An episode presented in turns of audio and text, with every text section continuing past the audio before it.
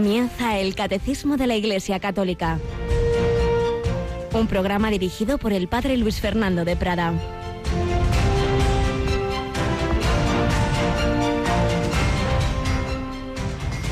Jesús salió al monte a orar y pasó la noche orando a Dios.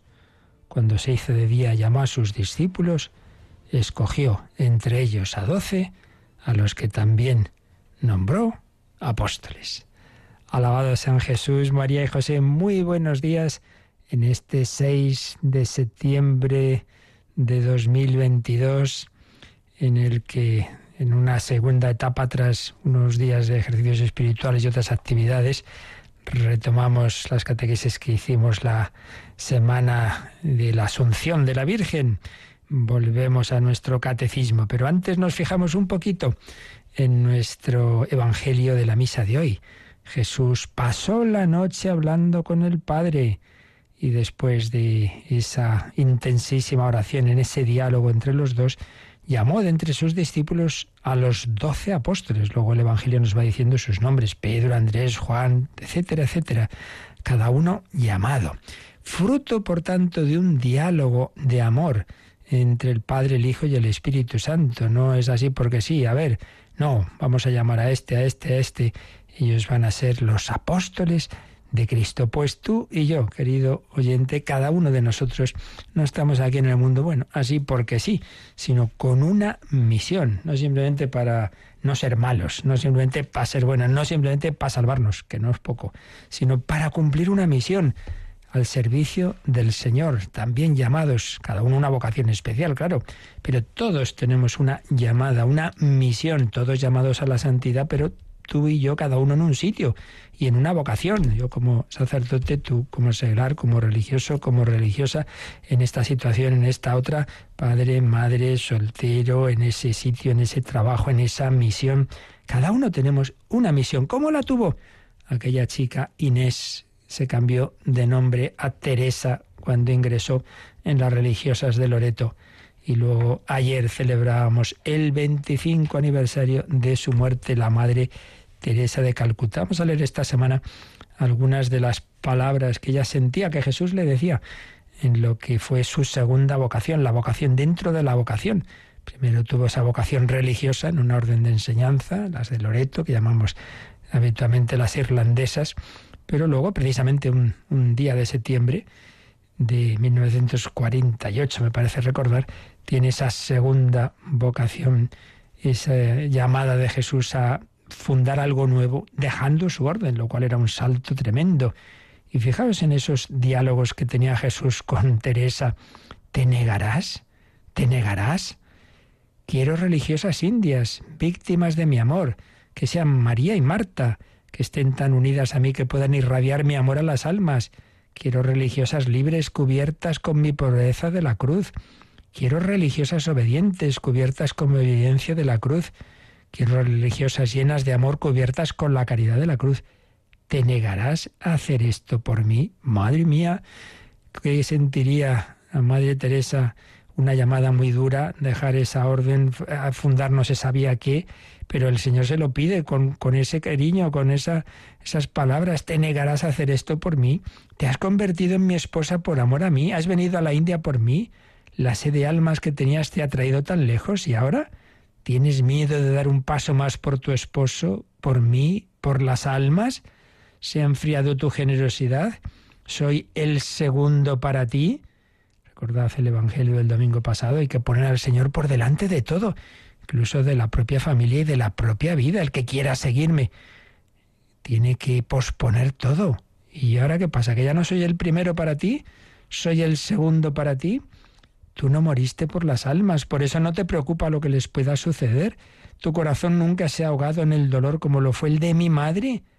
Ambos lo hemos dado todo por las almas. ¿Y tú? Bueno, qué palabras, porque le costaba mucho decir que sí, ¿eh? No pensemos que los santos siempre, sí, sí, sí, muy bien. Muchas veces lo pasan mal. Ella lo pasaba mal. Por supuesto, al final dijo que sí. Pero vemos eso, ese diálogo. El Señor no fuerza, Él pide nuestra respuesta libre. Sí, la intenta convencer, pero no la obliga, como a María. María respondió y aquí la esclava también lo respondería. Teresa de Calcuta. Y también ha respondido que sí a venir aquí a ayudarnos Marta Troyano. Buenos días, Marta. Muy buenos días. eso es menos que ir a la India, ¿verdad? Pero en fin. Sí, sí, desde luego. Desde luego que es menos. Muy buenos días a todos nuestros oyentes. Bueno, pues siempre ese recuerdo, ¿verdad? Aunque tú no la pudiste ver en vivo como otros, pero de la Madre Teresa siempre nos impacta, ¿verdad? Sí, la verdad que sí. Bueno, algún recuerdo sí tengo que mm. ya estaba yo por aquí. Pero sí, sí que recuerdo además eh, con especial cariño pues cuando se encontró con Juan Pablo II. No sé, como que lo tengo muy marcado, no sé, mm. No sé muy bien, me, me impactó mucho. Esos encuentros suyos de dos santos eran realmente impresionantes. Yo oí contar a personas cercanas que como se que querían mucho, se llevaba muy bien, pues había un poco también de broma, ¿eh? decía, a ver, ¿qué, qué, quién será? Eh, a ver, ¿la beatificaré yo a usted o usted será la que rezará por mí cuando muera? Pues fue lo primero. Juan Pablo II ya va celebrando precisamente sus bodas de plata del pontificado a la vez en esa misma celebración no quiso quedarse como en un segundo lugar y hacer ahí la beatificación de la Madre Teresa. Pues todos llamados a la santidad, para eso contamos con la gracia de Dios, con los sacramentos, con los sacramentos. Después de que hemos tenido esos repasos de la parte más importante del catecismo, el credo, la cristología en concreto, volvemos a los sacramentos y habíamos terminado la exposición del primero, del bautismo, pero nos quedan los números de resumen. Pero antes de ello recuerdo que estábamos leyendo, a veces un poquito resumido, una especie de parábola preciosa del padre José Granados García, Los signos del samaritano, sacramentos y misericordia, que pues hace como una especie de, parábola sobre la parábola del buen samaritano. Imagina pues que ese hombre que estaba caído en tierra se llamaba Jesé y estaba en esa posada a la que le llevó el buen samaritano, que en definitiva es Jesús, es un símbolo de Jesucristo, que es nuestro samaritano. Y que allí en esa posada pues hay un diálogo entre este que ya se va recuperando, unos griegos que estaban ahí de camino, unos paganos, por tanto, unos judíos, Nicodemo, el famoso fariseo con el que habló Jesús de noche, y estaban ahí hablando sobre el amor, sobre la misericordia, sobre la compasión. Pues hoy retomamos ese diálogo tan, tan bonito que nos sirve porque el padre José Granados lo va, eh, digamos, comentando en relación, según vayamos avanzando, con los sacramentos. Ahí Jesús actúa su misericordia, ahí, por supuesto, es también nuestro buen samaritano. Pues retomamos ese diálogo, retomamos ese agradecer al Señor cómo actúa con nosotros en los sacramentos.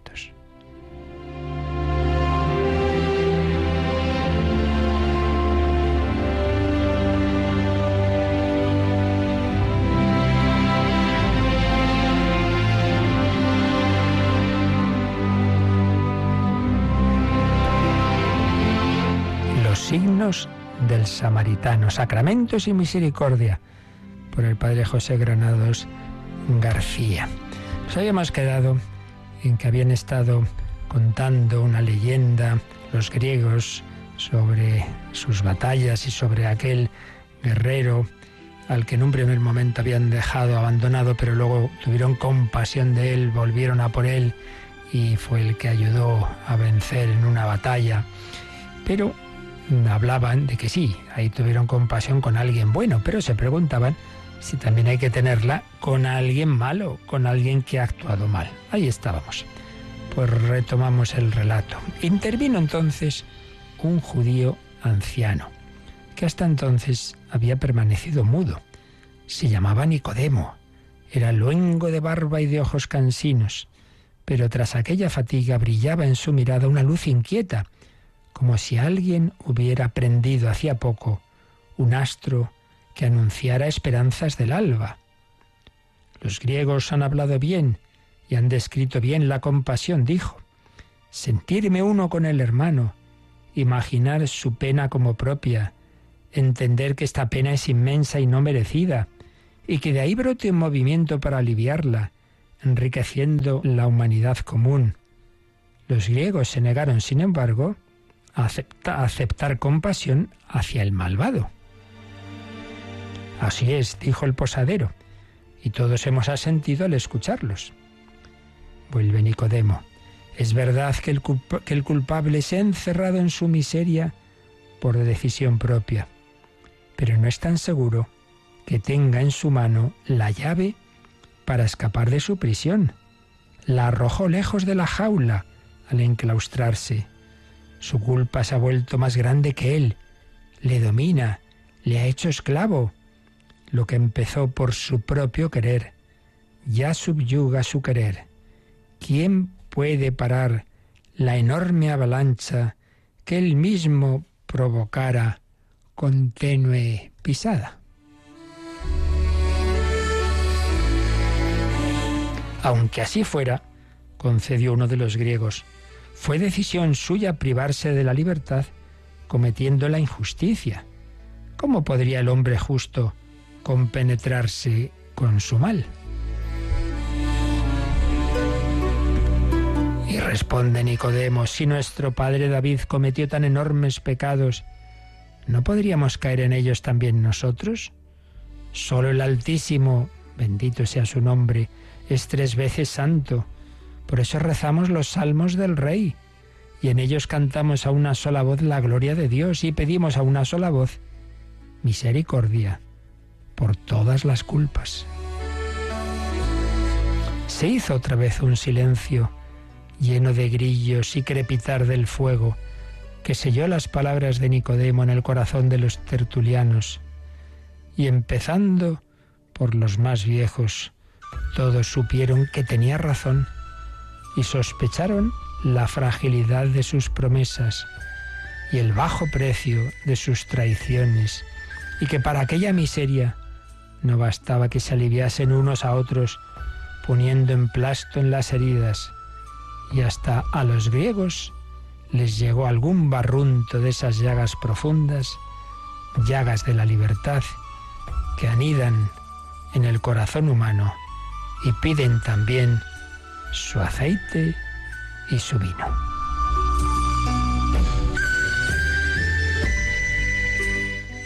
Para esta úlcera que hiere tan adentro, la medicina ha de venir de una mano más alta, continuó Nicodemo.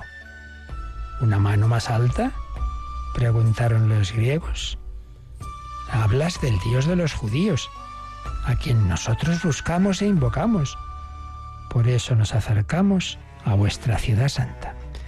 Pues seguiremos escuchando este diálogo ficticio, pero que en el fondo responde a tantos interrogantes nuestros. Hay una mano más alta capaz de tener compasión y misericordia, no sólo del herido sin culpa, sino del herido que ha sido responsable de sus propias heridas. Hay una mano más alta misericordiosa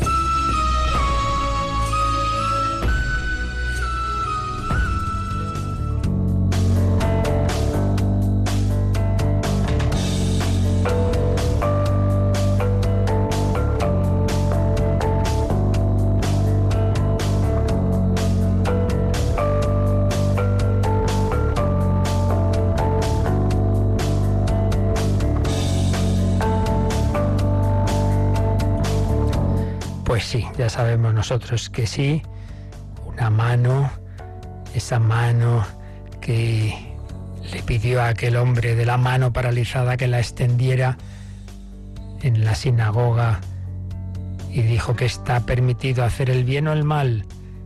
Y aquellos que tenían ese rigorismo de la ley pensaban que en sábado no se podía curar y Jesús curó. Hay una misericordia más alta y una mano que actúa, que actúa a través de esos dedos, esa mano, ese cuerpo místico de Cristo que es la iglesia, ese brazo, la iglesia, esos dedos que son los sacramentos, pues estamos viendo los sacramentos como el camino habitual de la gracia de Dios, de la misericordia de Dios. Siete sacramentos que hemos empezado a ver en la segunda sección de la segunda parte del catecismo de la Iglesia Católica, que a su vez están agrupados, hay varias formas de clasificarlos que ya vimos. La que sigue el, catecismo pues es una muy obvia, que son los tres sacramentos de iniciación, como se va uno iniciando en la vida cristiana, los sacramentos de curación, que son eh, la penitencia y la unción de enfermos, y los sacramentos de madurez al servicio de la comunidad cristiana, el matrimonio y el orden sacerdotal. Estamos en el primer bloque, los sacramentos de la iniciación cristiana, bautismo, confirmación y Eucaristía. Y estamos en el primero, en la puerta de todos. En el bautismo vimos los nombres de este sacramento, cada uno pues nos da un matiz. Vimos el bautismo en la historia de la salvación, lo que se llama la economía de la salvación. Estuvimos viendo pues diversos números del catecismo que nos hablan de ello. Vimos después la celebración del sacramento del bautismo, los diversos ritos que significan la mistagogía, esa, ese penetrar en el trasfondo de los ritos litúrgicos. Luego nos preguntamos quién puede recibir el bautismo y quién puede bautizar. Después la necesidad del bautismo, porque y en qué sentido es necesario el bautismo para la unión con Dios, para la salvación. Y finalmente estuvimos viendo los efectos y frutos del bautismo, la gracia del bautismo. Terminábamos así la exposición de lo esencial que nos quiere transmitir el catecismo y quedan los números de resumen, que siempre que se acaba un apartado del catecismo hace un resumen a su vez. Pero antes nosotros, antes de entrar en ese resumen, vamos a hacer una pequeña síntesis bíblica, porque lo que son los textos bíblicos sí, los hemos ido viendo, pero de una manera, digamos, un poco dispersa, según iban saliendo en los números del catecismo. Me ha parecido que podía ser bueno, porque no hay que olvidar que siempre el, primer fundamento, la primera fuente de lo que nosotros creemos está en la escritura, pues siempre unida a la tradición y al magisterio de la Iglesia, pero que siempre hay que ir a, esa, a ese primer paso tan importante de, la Sagrada Biblia. Y creo que vale la pena ver en conjunto los así de una manera resumida, claro, no vamos a analizar ahora otra vez cada texto, pero el conjunto de ellos le damos una, una pasadita. Y lo hacemos con una obrita, obrita porque es pequeña, pero, pero de gran nivel, como siempre, de Monseñor José Rico Pavés, experto en, en esto de los sacramentos. Bueno, pues vemos eh, sobre eh, el bautismo, sobre el bautismo vamos a recordar los principales textos bíblicos. Y claro, a nivel de Nuevo Testamento, dejamos ya lo que vimos de las prefiguraciones en el Antiguo Testamento, aunque algo saldrá. Empezamos por el Bautista, Juan el Bautista, el bautismo de Juan, el último de los profetas. Y ahí se concentra la dimensión prefiguradora y profética del agua y de su uso ritual, del que hablamos en su, en su momento. Juan, tan importante es para él este rito del bautismo, que le llamamos así, el Bautista, Juan el Bautista. ¿Qué características recoge José Rico Pavés sobre el bautismo de Juan? Pues señala cinco aspectos. Es un baño ministerial, ministerial, es decir, no es uno, no es como muchas religiones orientales, etcétera, que uno se baña a sí mismo, como que uno hace un rito propio de purificación. No, no te bañas tú, sino que hay un ministro que te bautiza. Eso ya es un signo, es un signo de que realmente es Dios el que actúa y actúa a través de otro. No eres tú el que te salvas a ti mismo. La presencia de un ministro es signo de que comienzan los tiempos nuevos en los que Dios purificará, como había anunciado en el Antiguo Testamento, por ejemplo, en Ezequiel 36, os lavaré, os daré un corazón nuevo. Baño ministerial. Luego el bautismo de Juan es de origen profético.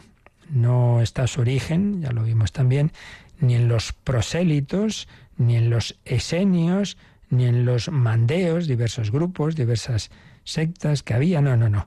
El bautismo de Juan, su origen, hay que buscarlo en las profecías escatológicas del Antiguo Testamento y sobre todo en la conciencia personal que Juan había recibido por obra del Espíritu Santo de que llegaba el Mesías y que él estaba llamado a preparar el terreno. Él proclamaba esa llegada, ese anuncio del perdón, de la conversión, pero no porque lo diera él.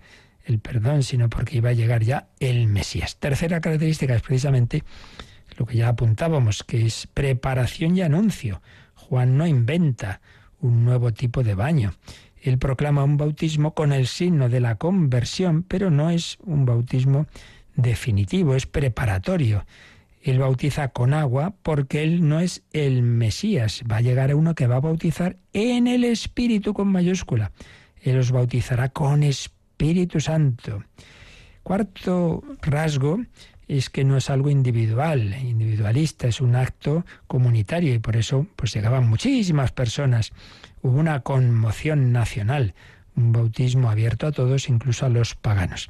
Y finalmente es un bautismo, ya lo hemos también un poco apuntado, de conversión. De por sí no da el perdón de los pecados, pero prepara, prepara a recibir a aquel que sí, que va a darnos el perdón de los pecados, que como le dijo el ángel, María, a José, mejor dicho, le pondrás por nombre a Jesús, porque Él salvará a su pueblo de los pecados. El bautismo de Juan señala el fin de un testamento y el comienzo de otro. Su función es preparar a los que han de creer en el Evangelio. Pues sería el, primer bloquecito de textos eh, sobre el bautismo en el Nuevo Testamento son los que nos relatan pues esta acción de San Juan el Bautista. Segundo paso, cuando ya llega nuestro Señor Jesucristo. Y evidentemente una de las cosas que, que estuvimos diciendo es que todos los sacramentos, su autor es Cristo. El que su autor sea Cristo, hay que entenderlo no como muchas veces podríamos entender hoy. ¿Este libro de quién es? Es de tal persona. Mira, sí, lo ha escrito él y tal. Como si tuviéramos que encontrar siempre en cada sacramento el sitio exacto y casi como un acta de aquí Jesús dijo esto es un sacramento. Pues no, las cosas no son así, sino que él fue actuando y luego la Iglesia se da cuenta de que en esa actuación y en esas palabras de Jesús estaba el origen de algo que viene de él, pero no siempre de esa manera, digamos, tan explícita. Bueno, pues esto ocurre con el bautismo. No es que haya un día, no es que haya un momento, sino que podemos ver a lo largo de sus, los acontecimientos de la vida de Cristo, pues cómo lo que él hizo, lo que él vivió, se actualiza ahora en el bautismo. Hay una famosa frase de San León Magno que decía, lo que era visible en Cristo ha pasado a los sacramentos de la Iglesia, lo que era visible en él. Entonces, hoy la pregunta de, digamos, de cuándo instituyó Cristo el sacramento, más bien habría que hacerla de esta manera. ¿De qué en la vida de Cristo es signo y sacramento el bautismo? O sea, ¿en qué aspectos de la vida de Cristo vemos ese fundamento, ese origen del bautismo? Pues hombre, básicamente eh, del misterio pascual, del paso de Jesús de este mundo al Padre. El bautismo es sacramento del misterio pascual de Cristo, de su muerte y su resurrección, de su paso de este mundo al Padre. Y por eso como vimos, ser bautizados es morir con Cristo para resucitar con Él. Por otro lado, Cristo cumple las prefiguraciones, las profecías del Antiguo Testamento. Y al comienzo de su vida pública se hizo bautizar por Juan en el Jordán. Es lo primero que vamos a recordar ahora. Después, otro momento fundamental que este no se suele tener en cuenta, quizá ni yo no recuerdo si lo mencionamos en estas catequesis, y es cuando la lanza del soldado atraviesa el costado de Cristo y salió sangre y agua. Y en tercer lugar, ese texto sí que lo, lo comentamos, el final del Evangelio de San Mateo, cuando ya Jesús resucitado confía a los apóstoles la misión evangelizadora. Id y haced discípulos de todos los pueblos, bautizándolos en el nombre del Padre y del Hijo y del Espíritu Santo. Tres acontecimientos de la vida de Cristo clave que están en el origen fundacional del bautismo. Primero, su propio bautismo. No os lo cuentan eh, de una manera, digamos, narrativa los tres evangelios sinópticos y de otra manera más suya, una alusión también hay en San Juan, pero son fundamentalmente los sinópticos, Mateo, Marcos y Lucas, a su vez cada uno, pues como era habitual, pues con unos matices, acentuando algunos aspectos. El Evangelio de San Mateo, por ejemplo, subraya la superioridad de Jesús respecto a Juan el Bautista. Y por su parte, San Juan, San Juan Evangelista, con la mención del Cordero de Dios, sitúa el ministerio de Jesús en continuidad con el siervo del Señor que había anunciado el profeta Isaías. Los cánticos del siervo. Podemos leer Isaías 53, 7. Bueno, pues en los relatos evangélicos podemos subrayar, señala Rico Pavés, tres elementos. En primer lugar, la solidaridad de Jesús con los pecadores. Se pone como uno más en la, fila de los pecadores. No está mal, no está mal. La humildad del, Hijo de Dios. Segundo lugar, las palabras que se oyen. Este es mi Hijo, el amado, escuchadle. Eh, en tercer lugar, la manifestación del Espíritu Santo, con ese símbolo de la paloma. ¿Qué significado tiene este bautismo? de Jesús? Pues por un lado es manifestación de que Él es el Mesías de Israel y el Hijo de Dios. Este es mi Hijo amado. Es una teofanía, es una manifestación, una epifanía. Recordemos la epifanía, la primera que celebramos es la de los magos que van a adorar a Jesús, pero la segunda es esta. Por eso el tiempo de Navidad, después de celebrar la epifanía, la adoración de los magos, siempre culmina con el bautismo del Señor manifestación de que Él es el Mesías de Israel y el Hijo de Dios. Segundo lugar es anticipo de la Pascua y comienzo de la misión como siervo del Señor.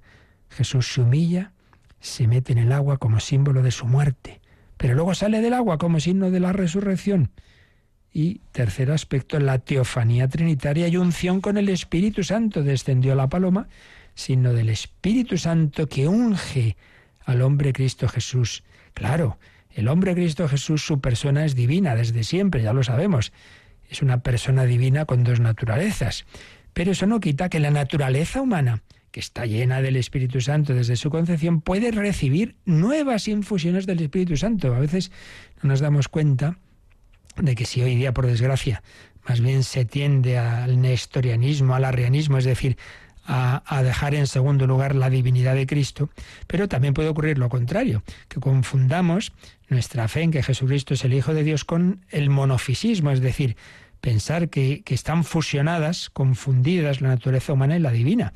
Y no es así. La naturaleza humana, el alma de Cristo, recibe la comunicación del Espíritu Santo no solo en el primer momento, sino cada vez más. Y de hecho, pues siempre se ha visto en la tradición que en esta escena del bautismo de Jesús en el Jordán hay una especial comunicación o efusión del Espíritu Santo para fortalecer a Jesús como hombre en la misión de vida pública que iba a empezar, yendo primero al desierto a luchar contra el demonio y luego ya pues en esa vida pública. Bueno, pues primera gran escena, hemos visto dos, primero pues la acción de Juan Bautista, pero luego ya llegando a Jesús, el primer texto importante es este, su propio bautismo, que evidentemente no es nuestro bautismo. Alguno preguntaba en alguna catequesis, ¿no?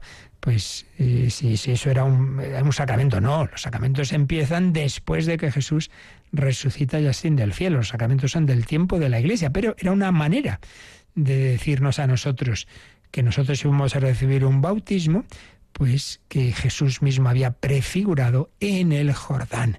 Y pensemos qué bonito que si ahí se oyó esa voz, este es mi hijo amado, el predilecto, pues también cuando cada uno de los niños, niñas o adultos son somos bautizados, el Padre dice, este, esta es mi Hijo amado, mi hija amada, te quiero, te envío el Espíritu Santo, te uno a mi Hijo eterno, para que seas hijo en el Hijo, para que entres en casa para que entres en la familia, bautizados en Cristo. Damos gracias al Señor que entrando Él humildemente en el agua del Jordán, preparó, por así decir, eh, consagró las aguas que a lo largo de la historia millones de personas íbamos a recibir en nuestro bautismo.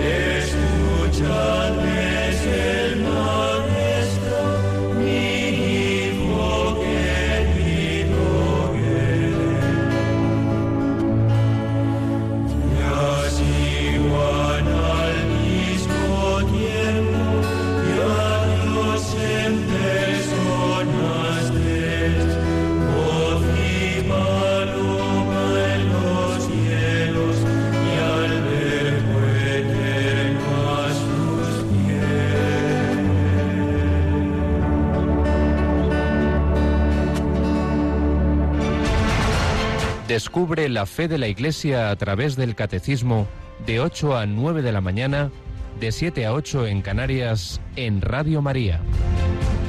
El bautismo de Jesús, prefiguración del nuestro. Segunda escena que recordamos de los textos del Nuevo Testamento, fundamento del bautismo, el costado traspasado del Redentor, nos lo cuenta San Juan, solo este Evangelio el cuarto nos habla, porque él estaba ahí, era testigo directo de esa lanzada del soldado romano. Y al punto salió sangre y agua. Entonces San Juan recuerda dos textos del Antiguo Testamento. No le quebrarán un hueso al cordero, como se había dicho en el Éxodo 12, 46. Y en Zacarías mirarán al que traspasaron. Él con María, mira al traspasado, mira a Jesús. Entonces ve ahí al Cordero Inmaculado al que no se le rompe un hueso y de, con cuya sangre se sella la nueva y definitiva alianza. Y recuerda ese texto de mirarán al que traspasaron, que decía también el profeta Zacarías, que ahí se derrama un espíritu de perdón y de oración. La humanidad, mirando al Señor, mirando al traspasado, recibe un don de conversión si es cuando uno realmente se convierte, es cuando se da cuenta no simplemente que yo he actuado mal, con fallo mío, no, es que esto le ha traspasado a Dios, le ha herido el corazón. Es cuando uno se da cuenta que ha hecho daño a una persona humana, pues aquí a una persona divina, a tres personas divinas. No contristéis al Espíritu Santo y para que nos lo creamos lo vemos en el cuerpo herido de Cristo. Mirarán al que traspasaron, sí, pero la respuesta de Jesús no es la venganza, es el perdón. Salió sangre y agua. La sangre, Él da su vida por nosotros y el agua nos da la vida nueva, la vida del Espíritu Santo, porque ya vimos que el agua es uno de los signos del Espíritu Santo. Y aquí también hay que poner en relación esta escena de San Juan con otras dos escenas que él cuenta también. Uno cuando en aquella fiesta que había de en que era muy importante el agua, Jesús gritó, el que tenga sed, que venga a mí y beba, el que cree en mí recibirá esa fuente, recibirá el agua viva. Lo tenemos en el capítulo 7 de San Juan, Juan 7, 37 y siguientes. Ese costado traspasado de Jesús se ha convertido en la fuente de la que brota la vida eterna, eso que había visto ya Ezequiel que del lado derecho del templo, una visión, salía agua, pues sí, del costado derecho de Cristo sale el agua, es el manantial del que brotan los sacramentos. Los santos padres han visto en el agua, pues el bautismo, signo del bautismo, y en la sangre el signo de la Eucaristía. Y han establecido también un paralelismo entre Jesús y Moisés. Jesús y Moisés, porque Moisés convirtió una de las plagas, fue convertir el río Nilo en sangre, en sangre, y luego sacar de la roca el agua.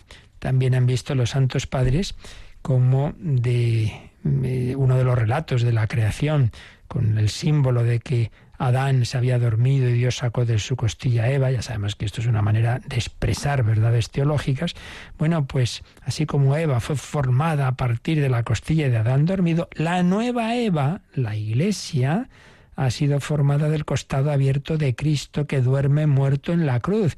La nueva Eva, que es María la que está allá al pie de la cruz, pero es también la iglesia, porque precisamente María y Juan pues están ahí representándonos a todos nosotros, a la iglesia, al discípulo. Recibimos la vida nueva.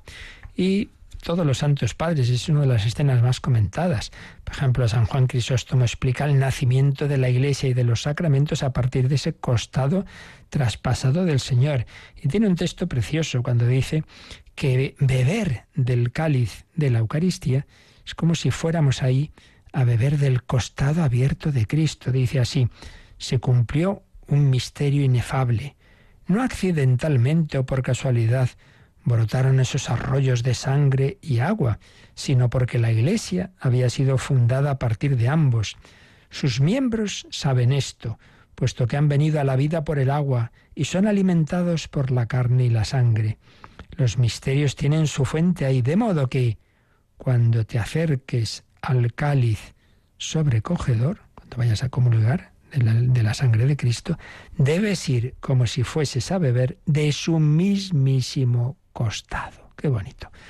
También San Agustín dice otra, otra imagen muy bella, la que yo personalmente la verdad es que no había caído nunca hasta que he leído este texto de José Rico Pavés, y es que dice que ese costado abierto de Cristo fue prefigurado también en la puerta del arca abierta en su lateral, el arca de Noé, en la que entraron los que se iban a salvar del, del diluvio, ¿os acordáis? Entonces dice, la puerta del arca abierta en su lateral para que por ella entraran los que iban a salvarse. Sí, entonces queda abierta esa arca, queda abierta esa nave, esa puerta que Noé mandó hacer en el costado del arca, Génesis 6, 16, para que por ella entrasen los animales que no iban a perecer en el diluvio, pues prefiguraba el arca que es la iglesia, en la que íbamos a entrar, bueno, no sé si los animales esperemos no serlo demasiado, pero bueno, eh, convertidos en, en hijos de Dios en esa barca que es la iglesia. Y pensemos que el prefacio de la solemnidad litúrgica del Sagrado Corazón de Jesús dice así, el cual con inmenso amor se entregó por nosotros en la cruz e hizo salir sangre y agua de su costado herido, de donde habrían de brotar los sacramentos de la Iglesia, para que todos, atraídos hacia el corazón abierto del Salvador, pudieran beber siempre con gozo de la fuente de la salvación. No está mal. Qué texto tan rico en significados. El costado abierto. Y finalmente, tercer texto, este, que este sí que lo vimos con calma, es cuando ya Jesús ha resucitado y va a ascender a los cielos, pero antes les da a sus apóstoles y discípulos este mandato. Id pues, id pues, y haced discípulos a todos los pueblos, bautizándolos en el nombre del Padre y del Hijo y del Espíritu Santo. Mateo 28, 19. Pues es un texto, así lo dice Mateo, en Marcos también está de otra forma, pero lo esencial también está. Y desde muy los inicios, los textos de los orígenes que tenemos eh, de, las primeras generaciones cristianas, como de San Justino o la Didaje, ya atestiguan este texto de Mateo y la fórmula trinitaria del bautismo. Pues una maravilla. Y podríamos añadir, y así lo hace José Rico Pavés, pues como diversas otras palabras y obras de Jesús, pues en el fondo vienen a ser una especie de primera catequesis sobre el bautismo. Además de lo que hemos visto, su bautismo en el Jordán, el costado traspasado y el mandato misionero, podemos añadir cinco, cinco escenas, cinco textos más que tienen que ver y que a lo mejor no nos hemos dado cuenta de ello con el bautismo. Esto es también muy interesante. Pero en primer lugar, cuando Jesús habla del signo de Jonás, le pedían otro signo y dice, hombre, ya se os ha dado bastantes signos. Tendréis el signo de Jonás. ¿Qué quería decir esto? Pues ya sabemos, se cuenta de ese profeta que huyó de la misión que Dios le había encomendado, se, se embarca, pero luego hay un, hay un momento de, de tormenta, entonces le echan al agua y entonces lo coge un gran pez una especie de, ballena, pero luego pues sale al, a los tres días. Bueno, pues es un signo bautismal, porque es figura de la muerte y resurrección de Cristo. No se dará otro signo que el signo de Jonás quiere decir Jesús. El milagro fundamental que va a ocurrir es mi resurrección, mi muerte y resurrección. Eso es lo principal. No busquéis ya más milagros, que luego Dios los hace, pero no hay que apoyarse en eso. Lo importante es el signo de Jonás, signo bautismal, por ser figura de la muerte y resurrección de Cristo. Otro texto muy importante, del diálogo de Jesús con Nicodemo. Bueno, ahí sí que es clarísimo y explícito, ¿no?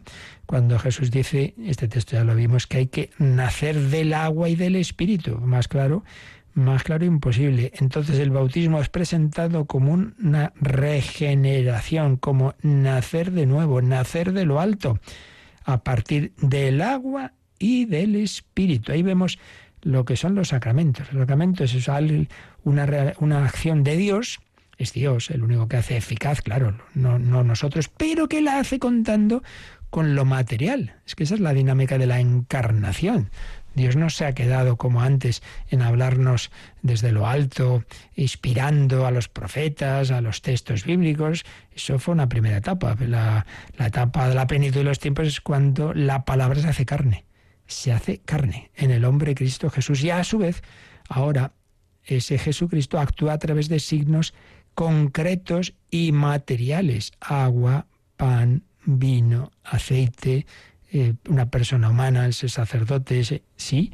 Bueno, pues hay que nacer del Espíritu Santo y del agua, que es el aspecto material de este sacramento. Tercer texto, el diálogo con la samaritana, con la samaritana. Antes me parece, no sé si al final lo he dicho, que el, texto del costado abierto hay que relacionarlo con lo que dice Jesús en la fiesta aquella de, los tabernáculos en Juan 7, el que tenga sed que venga a mí y beba, pero también con este diálogo con la samaritana. Ahí Jesús habla del don de Dios, si conocieras el don de Dios. Jesús va a pedir agua a la samaritana, pero en el fondo le ofrece el agua viva, la que vale la pena, la que sacia la sed eterna. Don de Dios, agua viva. También le habla del verdadero culto a Dios, que viene, que tiene que ser en espíritu y verdad no simplemente aquí o allá de una manera con tal rito o tal otro, sino en espíritu y verdad, que en el fondo no simplemente es de corazón, sino que es en el Espíritu Santo y en la verdad que es el mismo, camino, verdad y vida. Donde Dios, agua viva, culto en espíritu y verdad y comunicación del don recibido. Cristo es el que da el agua viva, símbolo del Espíritu Santo. Y se lo da a esa mujer pecadora esa mujer que iba por el sexto hombre. No está mal, nada de nuevo bajo el sol, porque su sed de amor la intentaba saciar con amores humanos que antes o después la decepcionaban, pues como nos pasa a nosotros, que en vez de ir a beber del agua viva, la que, la que dura para siempre, pues intentamos eh, una plenitud, encontrar algo infinito en las personas humanas que todas son limitadas y antes o después te decepcionas. Y hay que amar, claro que hay que amar, pero desde el amor infinito e incondicional de Dios. Cuarto texto, que este no siempre con menos frecuencia caemos en la cuenta de su relación con el bautismo, la curación del paralítico de la piscina de Betesda. Eso está en el capítulo 5 de San Juan. Ese hombre que llevaba un montón de años pues paralítico y Jesús le sana en, ahí en, esa piscina. Pues vemos la dimensión sanadora del bautismo. La salud no viene porque no se metió en la piscina, viene por el poder de Jesús, pero si Jesús no escoge los sitios por casualidad. El estar junto a esa piscina es también una manera de decirnos que la sanación va a venir por el bautismo como sacramento del perdón. Y un último texto de la vida de Jesús relacionado con el bautismo es la curación del ciego de nacimiento. De nuevo lo tenemos en San Juan, pero en este caso el capítulo 9. Y si la curación del paralítico ilumina la dimensión sanadora del bautismo, la curación de este ciego, pues resalta el bautismo como iluminación. Esto también vimos que era uno de los sentidos del bautismo, la luz, la iluminación, porque la luz es Cristo. De hecho, ese capítulo termina pues con Jesús diciendo, yo soy la luz del mundo. La luz ha venido al mundo. Y hay quienes se hacen ciegos para no ver esa luz. La luz es Cristo. En cambio, este que era ciego cree en Jesús. La iluminación bautismal requiere y otorga al mismo tiempo la fe y obra la justificación, la salvación mesiánica. La escena termina con el ciego postrándose ante Jesús. Creo en ti, Jesús. Tú eres el que me has curado, el que me has dado la vista. Pues el Señor nos ha dado la vista del alma, la vista del alma. Lo hemos contado varias veces. En Lourdes hay una hay un pequeño conjunto escultórico por detrás de ahí por donde la ladera en la que está cerca la gruta de la aparición de la Virgen, de, que representa a un, a un hombre con una venda en los ojos y es el ciego. Es este ciego que Jesús cura, pero pone debajo esta frase. Eh, tener fe es más importante que tener vista. Y esa, ese conjunto lo donó el dinero para hacerlo una mujer cuyo hijo se había quedado ciego y perdió la fe Entonces lo que tantas veces ocurre, se rebotó, se enfadó con Dios, estuvo años sin querer saber nada, pero consiguió que esta mujer consiguió que fuera una peregrinación a Lourdes. No se curó, no se curó, no recibió la vista, pero sí la fe, pero sí la fe. Y desde ese momento vivió con paz, con serenidad, con esperanza. Entonces esta mujer pues dio ese donativo para hacer esta, esta estatua. Y, es verdad, qué bonito el mensaje. Tener fe es más importante que tener vista, que es la fe, ver las cosas con los ojos de Dios. En el bautismo recibimos esos ojos, recibimos ya en germen las virtudes teologales, la fe, la esperanza y la caridad. Bueno, pues hoy de esta síntesis neotestamentaria hemos recordado la preparación que hizo Juan el Bautista de la llegada de Jesús, Luego hemos hablado del bautismo del propio Jesús, del costado abierto, traspasado por la lanza, del cual salió sangre y agua, y del mandato misionero. Id y haced discípulos, bautizándolos en el nombre del Padre y del Hijo y del Espíritu Santo. Pero luego hemos añadido estos otros cinco textos evangélicos que tienen que ver con el bautismo. El signo de Jonás, aquel profeta, el diálogo de Jesús con Nicodemo, Juan 3, el diálogo con la samaritana, Juan 4, la curación del paralítico de la piscina de Betesda, Juan 5, la curación del ciego de nacimiento, Juan 9. Como veis, de estos textos, cuatro de ellos están en San Juan, que es un evangelio que relaciona mucho pues los sacramentos con lo que él vivió en, en, la compañía de Jesús. La compañía de Jesús no la que fundó San Ignacio, sino la del propio Jesús con sus apóstoles. Ya mañana, si Dios quiere, pues veremos los textos ya posteriores, ya cuando empieza la vida de la Iglesia, que textos del Nuevo Testamento tenemos los de los hechos de los apóstoles y las cartas de San Pablo. Pero creo que nos ha venido muy bien este, esta síntesis de Monseñor José Rico Pavés de estos textos, así vistos todos en conjunto y junto a los que añadiremos mañana, nos vienen muy bien para tener esa, esa síntesis bíblica de, de la que procede pues nuestro bautismo. Le damos gracias al Señor por, por recibir esa agua viva, esa agua que nos limpia, esa agua que nos purifica al, y, beber, poder beber esa sangre cuando comulgamos. Alma de Cristo, santifícame, cuerpo de Cristo, sálvame, sangre de Cristo, embriágame. ¡Qué maravilla! Pues tú y yo podemos recibir a través del bautismo y de la Eucaristía, podemos beber del costado de Cristo. Tenemos unos minutitos, si tenéis alguna cuestión de este u otros temas, algún testimonio, nos recuerdan cómo podéis hacérnoslo llegar. Participa en el programa con tus preguntas y dudas. Llama al 91005 9419. 91005 9419. Puedes escribir un mail a catecismo arroba radiomaria.es o escribirnos un mensaje al teléfono de WhatsApp 668 594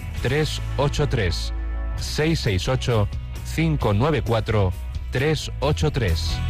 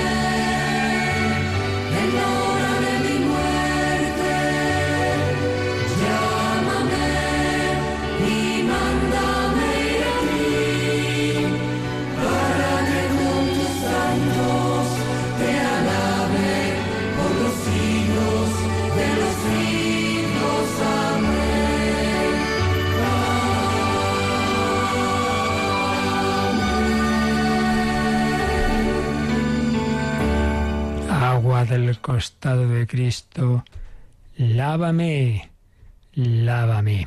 Teníamos un correo de José Gabriel que preguntaba por qué no hay una fiesta en honor de Dios Padre, porque las hay, claro, de nuestro Señor, de la Virgen, de los santos, del Espíritu Santo. Bueno, para empezar, como en otras ocasiones he dicho, yo no soy especialmente experto en liturgia. Esta sería más una pregunta para los buenos y extraordinarios programas de liturgia que tenemos. Pero yo me atrevería a decir esto. Eh, hay una fiesta de la Santísima Trinidad. Dios es uno y trino, como bien sabemos, ¿no? Eh, eso está claro.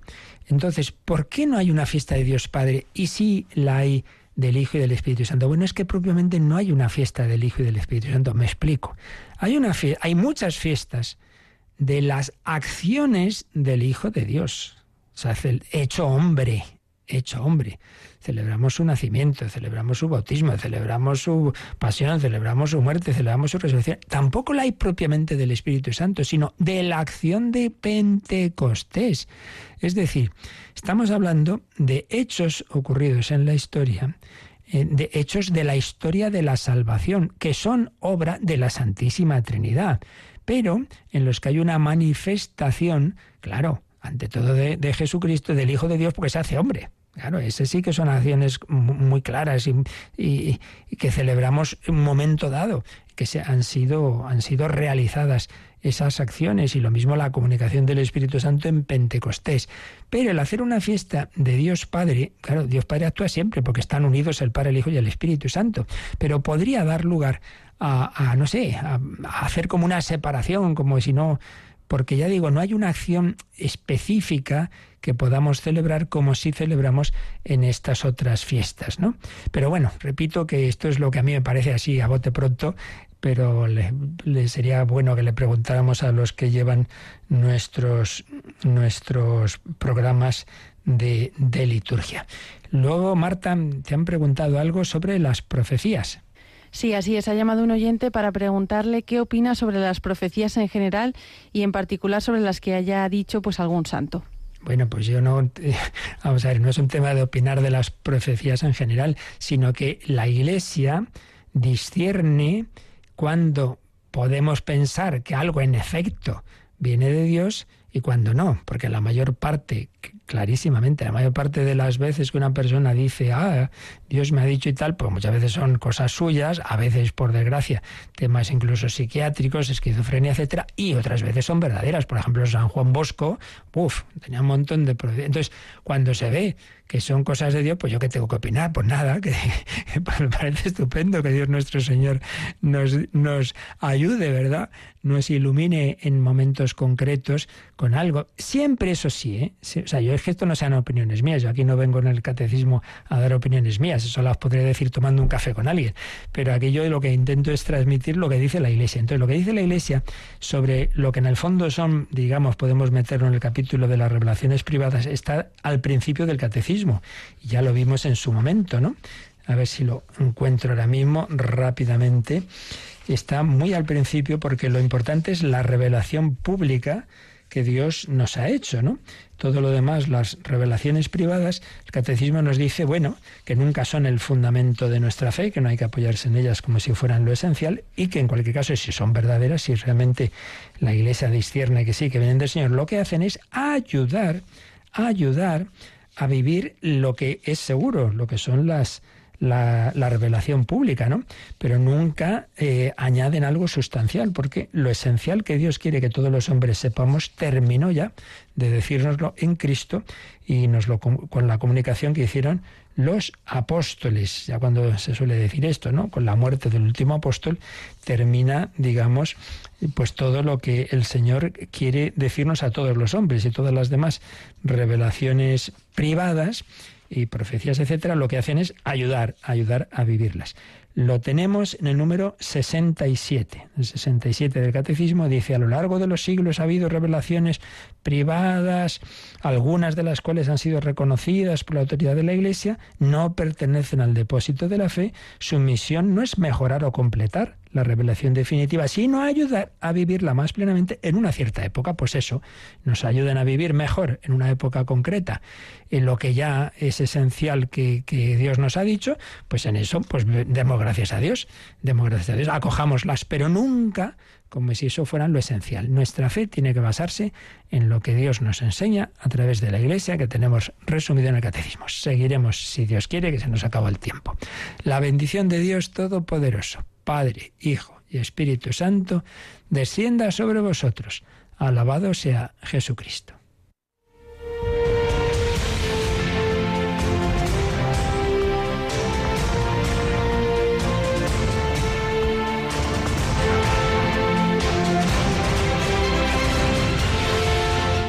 Han escuchado en Radio María el Catecismo de la Iglesia Católica. Un programa dirigido por el Padre Luis Fernando de Prada.